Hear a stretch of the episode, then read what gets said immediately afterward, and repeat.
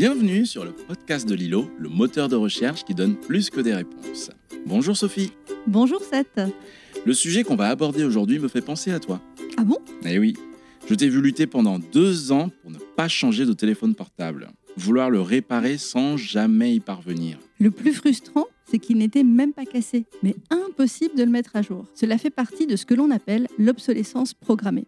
Et aujourd'hui, nous recevons Laetitia Vasseur, déléguée générale et cofondatrice de l'association HOP Halte à l'obsolescence programmée, qui fait condamner les entreprises qui utilisent cette pratique. Je ne sais pas si je vais oser, mais j'ai envie de te dire, allez hop, on retrouve Laetitia. Allons-y.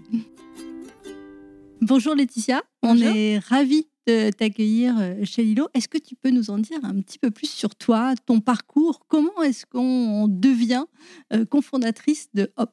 J'ai commencé ma carrière, euh, enfin j'ai fait des études de sciences politiques, euh, mais de, manière assez généraliste. Et puis euh, j'ai été assez vite collaboratrice parlementaire. Donc j'ai travaillé au Sénat et euh, c'est euh, par là que j'ai découvert un peu euh, l'obsolescence programmée, en fait par hasard. Et euh, du fait que j'étais au Sénat, j'ai proposé qu'on crée une loi sur le sujet au sénateur avec qui je travaillais. Et donc, euh, voilà, j'ai exploré ce sujet avec lui. On a en effet créé une loi qui, euh, quelques années plus tard, a donné lieu à un délit d'obsolescence programmée. Et entre-temps, j'ai aussi pris la peine de voyager. Et donc, ça m'a beaucoup euh, voilà, donné des ailes après pour euh, faire aussi les choses que j'avais euh, envie par moi-même. Et, et comme il y avait le délit d'obsolescence programmée, que ce sujet me passionnait, et que je me suis dit surtout, un délit comme ça, euh, finalement, ça sert à rien euh, tout seul dans la loi. Il faut qu'il soit porté par des citoyens, par des consommateurs parce que chacun avec sa petite bouilloire, on ne va pas aller devant un juge. Et donc, on a euh, créé avec des amis une association donc, que j'ai portée dès mon retour de voyage. D'accord, mais alors c'est quoi l'obsolescence programmée? Et c'est quoi le délit d'obsolescence programmée? Comment est-ce que tu, es tombé sur ce concept? Parce que tu dis, je suis tombée un peu par hasard euh, dessus. euh, Oui, pour moi, ça a fait beaucoup écho. En fait, euh, un jour, je, regardais un documentaire qui s'appelle Prêt à jeter, que je conseille, qui est super intéressant. Et ça croisait vraiment les chemins entre les arnaques aux consommateurs, les logiques capitalistes, parce que c'est un vrai sujet économique, et puis des sujets environnementaux évidents. Et donc, euh, vraiment, c'est l'ensemble de tout ça qui, m'a passionnée pour, le sujet. En fait, l'obsolescence programmée, ce sont les stratégies des industriels pour euh, réduire la durée de vie des produits euh, de manière plus ou moins volontaire, pour faire en sorte que les gens en rachètent toujours plus, pour finalement alimenter la croissance économique. C'est un engrenage quelque part qui crée énormément de déchets, énormément de pollution, et euh, dont, en tant que consommateur, euh, parfois on la choisit un peu quand on a envie de renouveler parce que c'est plus sympa d'avoir du neuf, quoi, mais qu'on subit surtout euh, essentiellement. Et on est victime à plusieurs niveaux. On est victime quand euh, une machine casse alors qu'on ne voulait pas, comme un lave-linge. Ça nous fait jamais trop plaisir de remplacer son lave-linge. Pour le smartphone, bon, on se dit oh bah tiens ça tombe bien, la batterie marche plus trop, donc je vais peut-être m'en racheter un plus beau, plus neuf, qui fera des meilleures photos. Et puis euh, on est aussi victime euh, finalement de ces pensées-là parce que ces pensées sont alimentées par ce qu'on appelle de l'obsolescence culturelle, marketing. Et donc là c'est euh, la publicité qui nous forge cet état d'esprit, qui nous pousse à croire qu'on a envie de neuf, on a envie de, voilà, de choses toujours plus souvent, alors que c'est pas forcément un besoin vital pour l'être humain. Je veux dire, c'est quelque chose où on a été conditionné pour penser comme ça. D'accord, donc vraiment, euh, je pense, une approche à plusieurs niveaux. Alors, euh, peut-être que quand vous avez euh, fondé euh, Hop, on était peut-être un peu sur le premier niveau, et puis c'est peut-être le troisième niveau qui prend l'essor aujourd'hui. Je ne sais pas, je me pose la question. Mais en fait, pas du tout. Euh, Dès euh, le début, euh, j'ai eu cette approche systémique. C'est quelque chose que j'aime beaucoup, avoir une approche transversale. Et donc, euh, voilà, très vite, euh, pour moi, c'était tout un ensemble et c'est ça qui était hyper intéressant. Alors, après, bien sûr, il fallait commencer quelque part. Donc, il y avait euh, la partie émergée de l'iceberg. Mais quand j'ai créé Hop, le manifeste qu'on a rédigé à la création en 2015, aujourd- on- aujourd'hui on le relit et c'est vraiment ce qu'on a réussi à déployer dans le temps, parce qu'il nous a fallu du temps pour finalement déployer tout ce qu'on avait comme ambition. Mais finalement, tout y était déjà. On avait déjà cet état d'esprit de se dire l'obsolescence programmée, c'est euh, le sujet euh, phare qu'on veut attaquer. Mais derrière, c'est tout un monde, c'est toute un, une vision de la société qu'on a aussi euh, derrière ça. C'est incroyable. Moi, je, je, suis complètement subjugué depuis tout à l'heure. Quand on s'est dit qu'on allait aborder ce sujet avec toi, l'obsolescence programmée, je me suis dit que c'était un sujet d'actualité et que j'allais avoir plein de questions à poser dessus.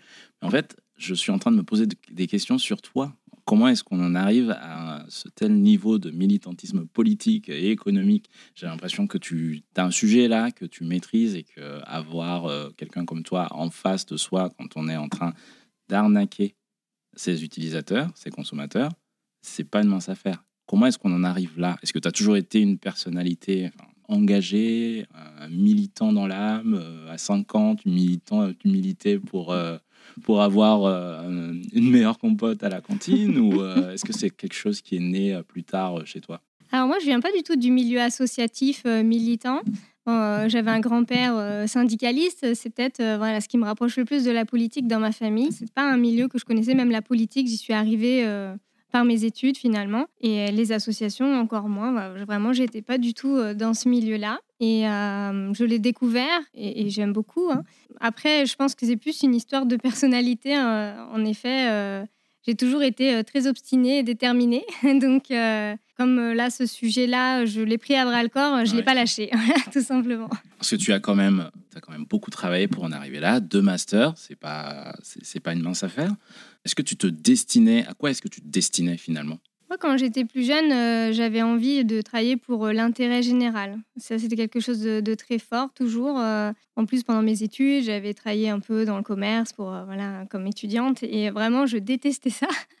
Donc, j'ai très vite su que ça ne serait jamais pour moi. Mais non, vraiment, l'intérêt général, c'était quelque chose de fort. Donc, au début, je me suis destinée plutôt aux sciences politiques, le droit, parce que je pensais être fonctionnaire enfin fonctionnaire pas comme euh, une mission en tant que telle d'être fonctionnaire, mais la fonction publique, euh, l'intérêt général, c'est des, choses qui me parlaient. Et puis euh, j'ai même passé les concours que j'ai plutôt réussi et, finalement je me suis beaucoup plus plu dans ce que j'appelle et ce que j'aime bien concevoir comme de l'entrepreneuriat social parce que je pense que voilà, on a plus de marge de manœuvre, on a en tête un impact où on peut aussi voir cet impact et le multiplier alors que dans l'administration publique, c'est euh, plus difficile, il y a plus mm. d'inertie certainement. Oui, oui, parce que tout à l'heure, tu nous disais que c'est une histoire d'amitié. En fait, c'est né euh, parce que vous avez sûrement autour de toi un intérêt commun pour euh, le service public vu au sens large. Est-ce que c'est des amis d'études, des amis d'enfance, des amis que tu as connus pendant ton service au Sénat Comment c'est né en fait? Ça, m'intéresse vraiment de savoir comment ce genre de choses arrive. Oui, euh, bah, très vite, euh, j'avais cette idée, je me suis entourée, j'ai discuté avec beaucoup de monde. Et puis, euh, il revenait souvent cette idée qu'on ne peut pas créer une organisation, une association, enfin même à gagner un combat seul. Et de toute manière, je n'avais pas envie de le mener toute seule dans mon coin. Donc euh, assez rapidement, euh, j'ai appelé des amis, mais c'était euh, voilà des amis qui partageaient des valeurs ou qui étaient intéressés par ces sujets d'économie circulaire ou qui avaient croisé mon chemin sur cette thématique. Donc c'est né comme ça. après, les, personnes qui étaient peut-être le plus éloignées ont soutenu la dynamique au début, puis après sont parties dans d'autres chemins, et puis sont restés aussi ceux qui avaient voilà, le plus euh, de passion pour le sujet parce que bon voilà on parle quand même tous les jours d'obsolescence programmée. Il faut il faut s'intéresser vraiment au sujet. Et puis ce que j'ai trouvé intéressant c'est que euh, on était cinq au début euh, amis. Enfin je veux dire on n'était pas beaucoup. J'ai fait rapidement une tribune que j'ai publiée dans Libération. Et très vite je me suis enfin retrouvée entourée de gens que je ne connaissais pas mmh. qui sont devenus aussi des amis parfois pour qui ça faisait écho vraiment ce qu'on ce qu'on portait ce qu'on avait envie de partager et euh, ça, j'ai trouvé ça vraiment super parce que euh, voilà, très vite, je me suis retrouvée à 20 euh, avec des gens hyper sympas qui, avaient, qui partageaient cet enthousiasme, cette énergie et qui sont parfois restés très longtemps à mes côtés à l'association. Et c'est super. Chemin faisant, en décembre 2017, si mes, mes informations sont bonnes et que j'ai bien révisé quand même, c'est quelque chose qui ne s'oublie pas. Hop fait le cadeau au monde aux utilisateurs de iPhone d'un dépôt de plainte contre Apple pour obsolescence programmée. Est-ce que tu peux nous raconter les coulisses quand même de, cette action historique? Oui, alors on avait préparé un peu le terrain parce qu'on avait d'abord commencé par un, rapport d'enquête sur euh, les imprimantes. On s'était dit, euh, euh, quand on parle d'obsolescence programmée, finalement, il faut qu'on sache derrière concrètement comment ça se manifeste. Et donc, on s'est dit, les imprimantes, c'est vraiment un sujet qui revient tout le temps. On a fait un rapport d'enquête. On avait fini par déposer une plainte sur ce sujet qui a été ouverte quelques mois plus tard et qui peine d'ailleurs à avoir un jugement par la justice. Et puis quelques mois plus tard, euh, après cette première expérience donc euh, du dépôt de plainte, etc., on entend euh, une étude américaine qui explique que statistiquement, ils ont pu prouver qu'il y avait un, un pic de défauts dans le fonctionnement des iPhones à un moment donné il montrait qu'il y avait des milliers d'utilisateurs qui avaient le même problème en, même temps. Et euh, cet Américain a demandé des comptes euh, à la marque qui euh, a déclaré publiquement qu'il savait qu'il y aurait un dysfonctionnement au moment d'une mise à jour. Donc nous, on a été très rapide à réagir et on s'est dit, on connaît le délit d'obsolescence programmée et ça, ça nous semble être quand même très similaire à ce qu'on pourrait appeler de l'obsolescence programmée. Et donc, voilà, on avait vraiment là des éléments assez facilement mobilisables avec d'un côté des dysfonctionnements et d'un côté un fabricant qui dit oui, je savais qu'il y aurait ce dysfonctionnement quand j'ai proposé la mise à jour aux utilisateurs, mm. mais je ne les ai pas avertis.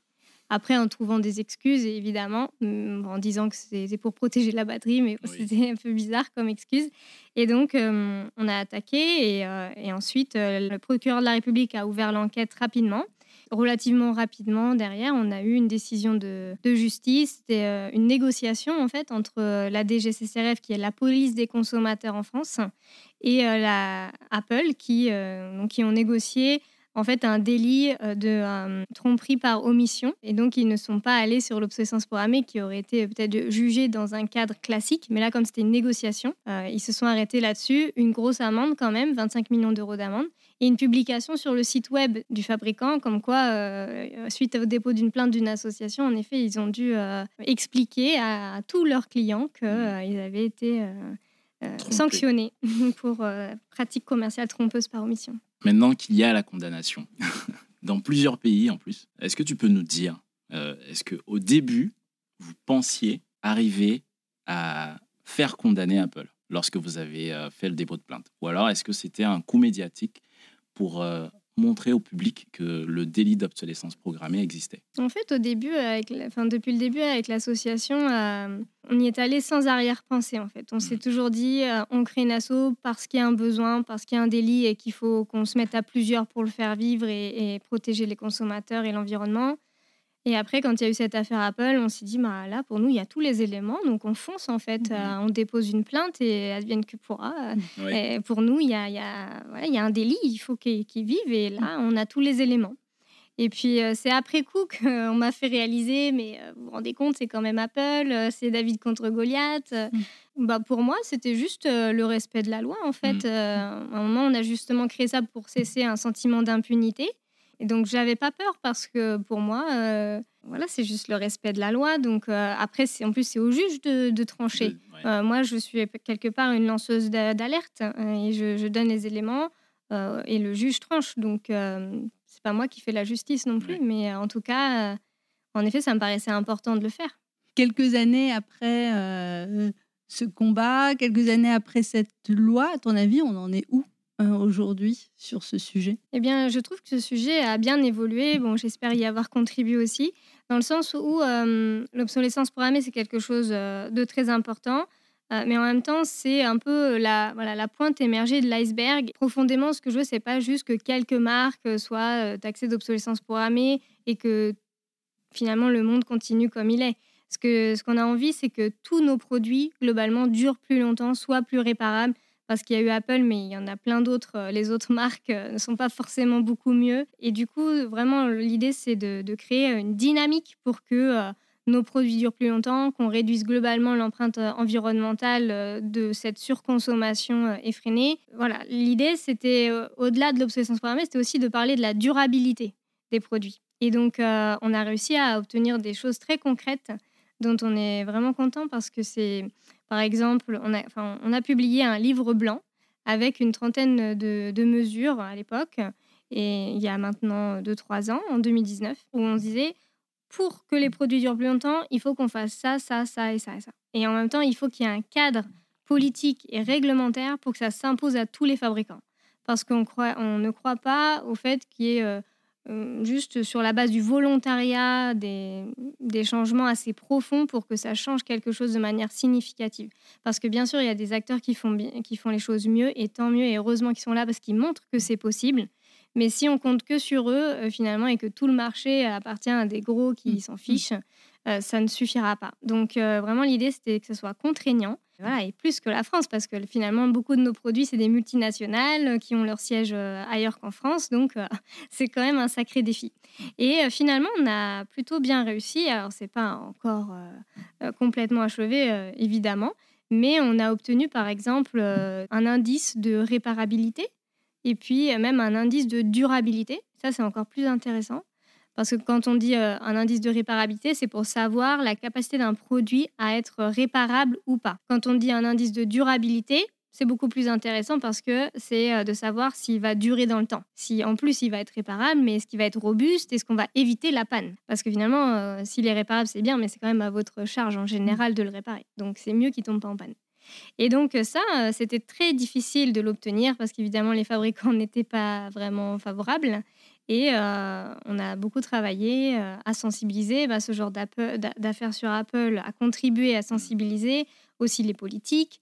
Et on a réussi à obtenir des obligations bah, d'indices de durabilité, de réparabilité pour informer le consommateur. Donc l'idée, c'est que sur, par exemple, les smartphones, les lave-linges, euh, les aspirateurs bientôt, on est un indice, une note sur 10 qui nous permettent de savoir si le produit est réparable, durable.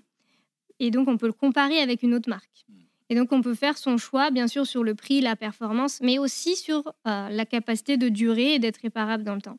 Et ça, c'est très puissant parce que déjà, le consommateur, ben, on rétablit une asymétrie d'information. Il a cette information dont il a le droit de disposer. Et euh, il peut faire un choix éclairé de consommation plus responsable. En plus, ça l'arrange quand même pour son porte-monnaie euh, si ça dure, évidemment. Et puis, les marques, du coup, il y a aussi une compétition à celui qui aura la meilleure note. Et donc, on peut les pousser comme ça à, éco-concevoir, à faire des, des, produits beaucoup plus durables, réparables, parce que ça devient quelque chose d'intéressant pour le client.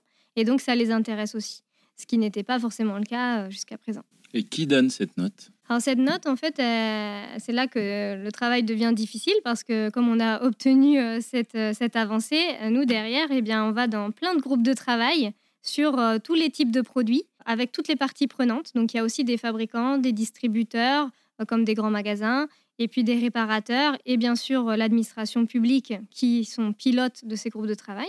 Et on détermine les critères.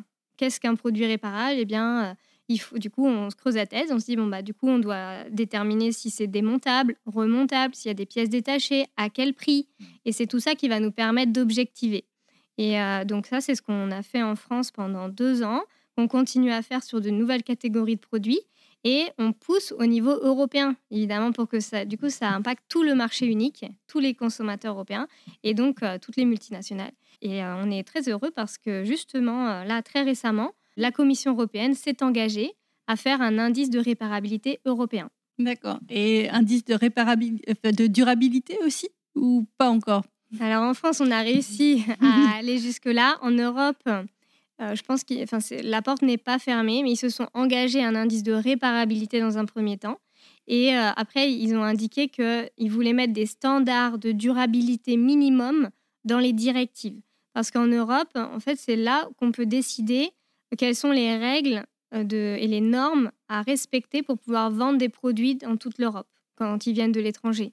Par exemple, quand on a le truc CE, sur la sécurité, sur la qualité, il y a des standards minimums à respecter, mais il y avait très peu de choses sur la durabilité et la réparabilité. Et donc désormais, on va introduire des normes minimums sur la durabilité et la réparabilité. Donc ça, ça va être un vrai impact en fait sur la manière dont les produits vont être conçus pour être vendu en Europe. Oui, c'est un impact énorme, mais là encore, au-delà des déclarations, ben ça c'est le premier pas, parce que ça veut dire qu'il y a une prise de conscience des politiques et qu'il y a la volonté d'aller dans ce sens-là. Mais derrière, en fait, euh, après, c'est un, monde qu'on ouvre, c'est une porte avec beaucoup de questions, parce que du coup, c'est comment est-ce qu'on fait, quels sont les critères, c'est quoi les seuils minimums, parce que si les seuils sont trop bas, En fait, on donne carte blanche aux, entreprises pour faire des produits peu qualitatifs en disant c'est bon, je respecte les normes. Donc nous, on doit être là toujours euh, en mode combat pour défendre des seuils euh, importants et que les produits, quand on dit qu'ils sont réparables et durables, c'est vrai, ils sont vraiment durables, sont vraiment réparables. C'est vraiment l'idée de ne pas donner carte blanche aux entreprises, mais d'être là et d'avoir un rapport de force pour protéger l'environnement, les consommateurs. C'est normal qu'ils défendent leurs intérêts, mais en face, il faut que nous aussi, on se défende. Très bien. J'ai encore quelques questions euh, sur euh, l'indice de réparabilité, mais j'ai vu que sur votre site, il y avait des rubriques qui parlaient de la durabilité des produits euh, et qu'il y avait beaucoup de documentation. Donc, je vais y aller et inviter nos utilisateurs à, à aller voir. Mais du coup, tu nous as parlé de, des actions futures, un peu en Europe. Est-ce qu'il y a d'autres actions phares comme ça que qui vont venir euh, ces prochaines semaines, mois, années Eh bien, euh, déjà, euh, nous, on a plusieurs volontés. Certainement, on va déposer de nouvelles plaintes parce qu'en plus, depuis peu, on est une association nationale de protection de l'environnement. On a été agréé par le ministère. Donc, ça nous donne des outils supplémentaires pour pouvoir défendre les, consommateurs et l'environnement. Et puis, après, on a envie aussi que notre savoir de qu'est-ce qu'un produit durable, réparable, qui n'est pas encore forcément mobilisable pour tous à tout instant sur les produits qu'on achète. En tout cas, nous, comme on y travaille, on a quand même quelques billes mmh. et on a envie de les partager aux consommateurs parce que souvent, euh, les gens viennent nous voir non seulement quand ils ont un problème, mais aussi quand ils doivent renouveler, qu'ils ont envie de, faire au mieux. Et donc, on va lancer un, site pour pouvoir euh, bien conseiller les gens, leur donner les clés pour se prémunir de cette obsolescence programmée au quotidien. Et euh, après, il y a un champ des possibles euh, important parce qu'on a beaucoup travaillé sur les produits électriques et électroniques, tout ce qui est euh, lave-linge, aspirateur, téléphonie, ordinateur. Mais finalement, on pourrait avoir cette démarche sur le textile, sur le bâtiment, sur l'automobile, enfin en fait sur tous les produits qui nous accompagnent dans la vie quotidienne. Mmh. Et puis bien sûr le combat européen qui ne fait que commencer. Justement, au niveau des, secteurs, est-ce qu'il y a aujourd'hui des produits ou des secteurs sur lesquels tu te dis, bah voilà, spontanément, on ne s'était pas posé la question, ou spontanément, au niveau du grand public, on n'y pense pas, mais sur lesquels tu penses qu'il y a une vraie problématique? Oui, mais exactement, sur euh, notamment le textile et, euh, le bâtiment. Je trouve que c'est des sujets intéressants, parce que par exemple, le, textile... Euh, c'est quelque chose qu'on peut réparer facilement, mais qui se perd parfois euh, un peu. Enfin, il y a beaucoup de questions sur la mode durable, etc. Et la tendance euh, dominante, surtout poussée par les grandes marques, c'est de dire on va faire des choses en coton bio, euh, biodégradable. Mais finalement, c'est quelque part, ça sert à alimenter la fast fashion. Parce que du coup, vous vous sentez bien de porter un vêtement pendant trois semaines et puis advienne que pourra, ou quelque chose qui va se déformer ou qui va boulocher parce que finalement on s'en fiche, c'est biodégradable, donc euh, on fait pas de déchets, puis hop, on en rachète un nouveau. Alors que nous, on a envie de dire, mais non, en fait, on a créé un, produit, ce produit, il faudrait qu'il dure longtemps, et le fait qu'il soit biodégradable, c'est pas forcément la chose la plus intéressante à faire d'un point de vue écologique. Ça serait sûrement plus intéressant une fois qu'on a créé ce t-shirt, cette robe, euh, ce vêtement, de pouvoir lui donner une seconde vie, de pouvoir le faire porter par quelqu'un d'autre. Mais il faut qu'il reste en bon état, il faut qu'il reste un bel habit. Mmh. Et, donc, euh, ça, ben, il y a du, travail à faire sur la conception même du produit, qui soit euh, épais, robuste, euh, avec des coutures qui vont tenir, etc.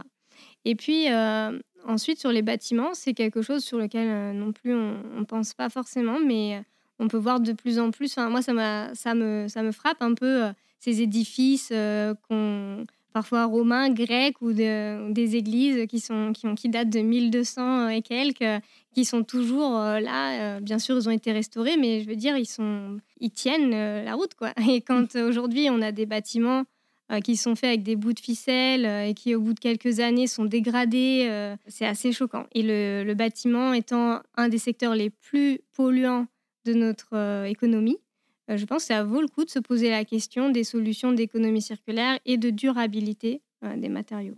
Oui, parce que tu as cette notion de euh, durabilité. Et puis, au tout début de notre échange, tu as aussi évoqué, je dirais, ce, conditionnement mental, d'une certaine manière, hein, qui, mmh. fait, voilà, qui nous donne toujours envie de renouveler, d'acheter, de, de, remplacer. Comment est-ce qu'on agit là-dessus? Est-ce qu'on peut agir et Comment ça se joue? Il y a deux pans qui sont très importants en fait euh, sur, nos, sur nos sujets. Déjà, cette obsolescence culturelle.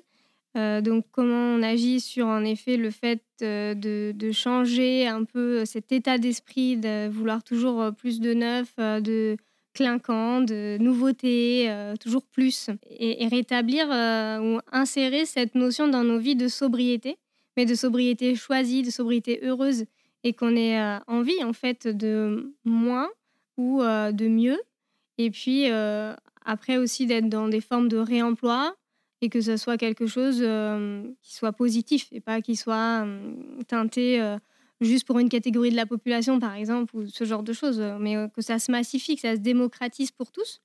Et donc ça, c'est c'est important. Il faut travailler bien sûr sur la publicité. Pour moi, c'est essentiel de mettre des actions en valeur sur la sensibilisation des, des associations, sur les impacts sur le climat euh, de nos modes de production, aussi nombreux que les spots publicitaires pour des nouveaux produits. Je pense que ça aiderait chacun à faire aussi la part des choses et à se dire, euh, parce que sinon on est complètement conditionné et de plus en plus schizophrène, parce que d'un côté on nous dit euh, il faut consommer responsable, vous êtes, vous êtes en tant que consommateur, vous êtes des consommateurs, vous êtes les plus responsables, de, c'est vous qui allez faire les choix de consommation de demain et donc changer le monde et l'économie.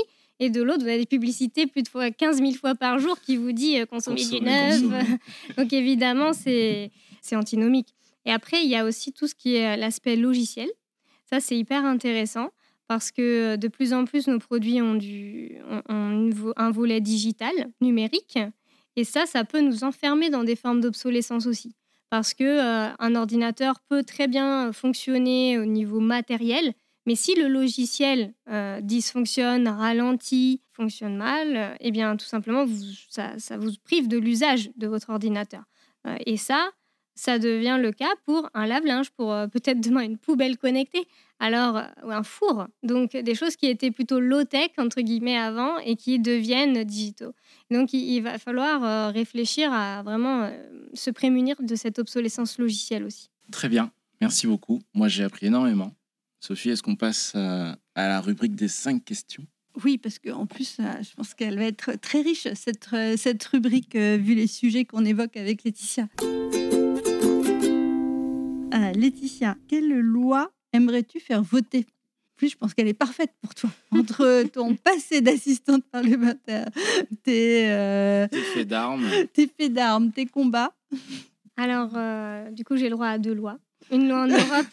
ah, mais elle négocie tout, hein Une loi en Europe et une loi en France. Une loi en Europe, ça serait vraiment l'indice de durabilité en Europe. Et en France, une loi qui euh, encadre beaucoup plus strictement la publicité. Et pourquoi cette deuxième loi, tu la fais pas en Europe non plus? Il faudrait que je creuse, mais je pense que l'Union européenne a moins de compétences sur la publicité, alors qu'en France, je pense que là, on, on est dans un cadre qui, s'applique bien. Pour, être un bon premier laboratoire, comme pour euh, les premiers indices? Oui, voilà, il y a quand même le service public euh, télévisuel en France. Euh, donc je pense qu'il y, a matière à travailler le sujet. Si aujourd'hui, tu avais l'occasion, bon, il faut dire que tu as déjà eu l'occasion à plusieurs reprises, la question arrive, de t'enfermer pendant cinq minutes avec un dirigeant ou alors d'une entreprise hein, ou un politique au sommet de l'État, qu'est-ce que tu lui dirais? Et qui choisirais-tu? Bah, En fait, c'est vrai que ça ça m'inspire pas trop parce que c'est ce que je fais un peu au quotidien déjà.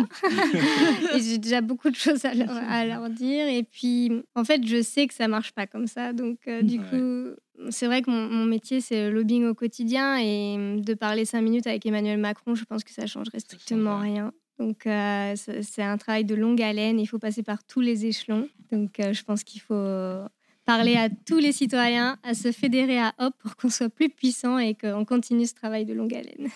D'accord. Bon, bah nous, on a perdu nos illusions. Ah, dans cinq minutes de discussion, on pourrait faire changer les choses. Mais euh, en revanche, voilà, on garde ce, point de, de, jouer tous notre rôle de, de citoyen. Alors, bah, justement, superbe transition. Là, on a euh, tous les utilisateurs de Lilo et plus encore qui nous écoutent. Quel euh, geste t'aimerais de dire, bon voilà, moi, il y a un geste que j'aimerais euh, qu'on fasse tous ou un geste qu'on j'aimerais qu'on ne fasse plus. Si tu avais euh, ce pouvoir-là, imagine, tu été une petite fée, d'un goût de baguette magique, tu nous fais tous faire quelque chose ou arrêter de faire quelque chose, ce serait quoi? Ça serait d'éviter euh, l'achat impulsif. de se poser la question est-ce que j'en ai besoin? Et vraiment de, de nous-mêmes, en fait, faire notre petite part de colibri et de se dire je ne peux pas changer toute la politique d'une grande multinationale, mais je peux essayer de résister aux campagnes publicitaires. Alors peut-être mettre des bloqueurs de publicité. enfin voilà, en tout cas, résister à sa manière.